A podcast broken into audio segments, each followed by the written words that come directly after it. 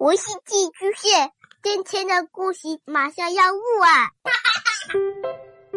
孩子的世界充满了色彩和欢乐，用有温度的声音讲你爱听的故事。白杨叔叔和大明的晚安故事。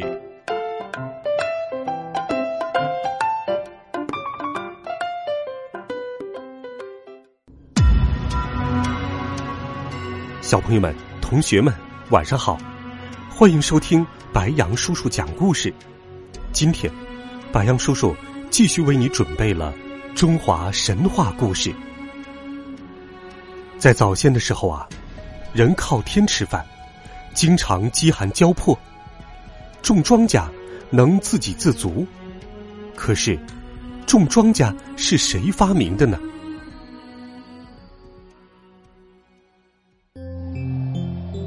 相传，古时候有一个叫江源的女子，她心地善良，非常勤劳，但她已经三十多岁了，仍然没有儿女，生活很孤单。这一年的春天，燕子飞来的时候，她带了很多的祭品，走到郊外，向天神祷告，希望老天能给她一个儿子。祭礼之后，他在归途中看见身旁的矮树丛中，一只小燕子跟随在燕子妈妈身后，学习飞翔和觅食。一时间，江源都看呆了，连燕子都这么母子情深，他的心里十分羡慕。继续前行时，他忽然发现，地上有一个巨人的脚印挡住了去路。脚印很大，单是大拇指就有一只脚那么长。江源小心翼翼的从脚印上踩过去，就在刚一碰到大脚印的时候，他瞬间感受到一股强大的力量从脚底直升上来，令他浑身震动。回到家后，他把自己的遭遇跟大家说了，人们纷纷议论，忧心忡忡，都觉得。江源有可能是得罪了天神，否则怎么会遇到这样奇怪的事呢？只有一位长者安慰他说：“燕子是报春的喜鸟，母燕引雏更是一种吉兆。你虔诚许愿，平日又为善最多，说不定天神会赐子给你呢。”春去秋来，燕子飞回到了南方，而江源果然生下了一个男孩子，很胖，很结实，憨态可掬。但村里的人却很不安，他们觉得这个孩子来的蹊跷，肯定是个祸患。他们逼迫江源把孩子交出来，让他自生自灭，不要危害邻里。江源非常痛苦。但又十分无奈，他流着泪与儿子分别。小男孩被狠心无知的村民扔到了山坡的小路上。每天傍晚，这条小路都会有成群的牛羊经过。那时，这个被他们认为是祸患的小孩子，就会在牛羊的乱蹄下被送回来处。然而，奇迹发生了。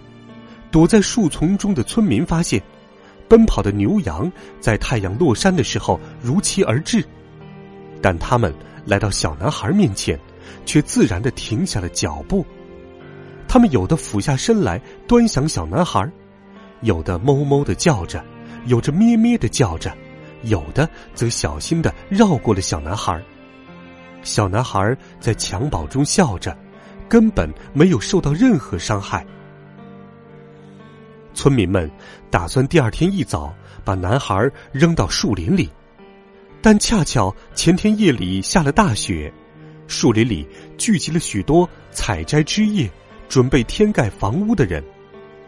孩子要是扔到那里，就不方便了。最后，他们把小男孩扔到了结了冰的河面上。漫天雪花纷纷而下，天气冷极了。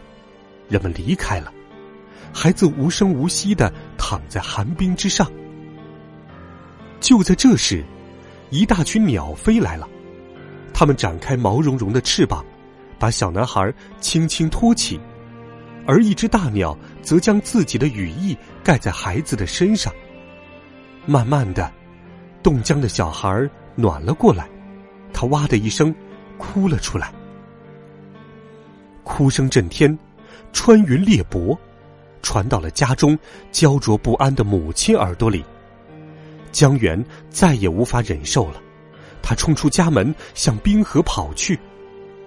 江源跑到河面上，抱起儿子，眼泪掉在孩子的脸上，孩子望着他笑了。鸟儿们振翅飞到半空中，组成一个圆环，环绕着这一对母子。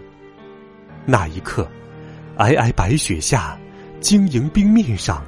却有一对再也不能被分开的温暖母子，这是最美丽的重逢。众人一看，丢了三次都没有成功，说明这个小孩受到老天的保护，也不敢再伤害他了。但他们还是对他心存嫌弃，便都管他叫做“气”，意思是说他不过是个弃儿罢了。弃。在母亲的精心呵护下长大了，他和他勤劳的妈妈一样，非常喜欢劳动。在游戏的时候，他常常采一些菜籽、谷种之类的东西培育起来，精心的观察它们怎样生长、抽穗、成熟。气摸索着培植的谷物长成了，有的比野生谷物的谷粒更大，金灿灿的，沉甸甸的。令人喜爱。古人把谷子一类的东西都叫做稷，于是江源就给儿子起名叫做后稷。邻居们大多以打猎为生，野菜、野果都是自然生长。他们看到气竟然能自己种出谷物，非常惊讶，也很羡慕。但因为之前的恶行，他们都不好意思向气请教。邻居们靠天吃饭，逐野兽而居。一个地方的野果野兽少了，就只好搬家。有时候跑很远的路也找不到吃的，遇到猛兽还会受到袭击和伤害。看到这种情况，后继下了一个决心。这一年的春天，后继用木棍绑上岩石片，制造了几件简单的农具。他把一大片硬实的土地一点一点的挖松，选出颗粒饱满的种子撒播在地里，然后他又从附近的河里担来了水，浇灌了几遍。绿油油的禾苗长了出来。无论阴晴风雨，后继都在田里劳动，或除草，或松土，或浇水。一些背井离乡的村民路过时，就在一边观察。秋天终于来了，后继开垦的田地里，谷穗黄，高粱红，大豆绿，真是让人惊叹。看着围拢过来的好奇又不好意思的乡亲，后继不计前嫌，大方的招呼着大家前来观看。天神的确馈赠给我们美味佳肴，但同时，他也赐予我们每个人一个脑子和两只手啊。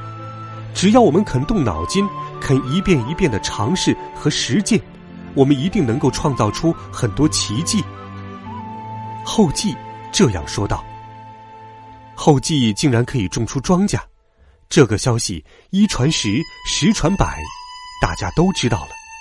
人们络绎不绝的来找他，后继非常高兴，一点儿也不藏私，把选种、锄地、除草的方法。”以及下种、建苗、收割的时间，毫无保留的告诉了所有人。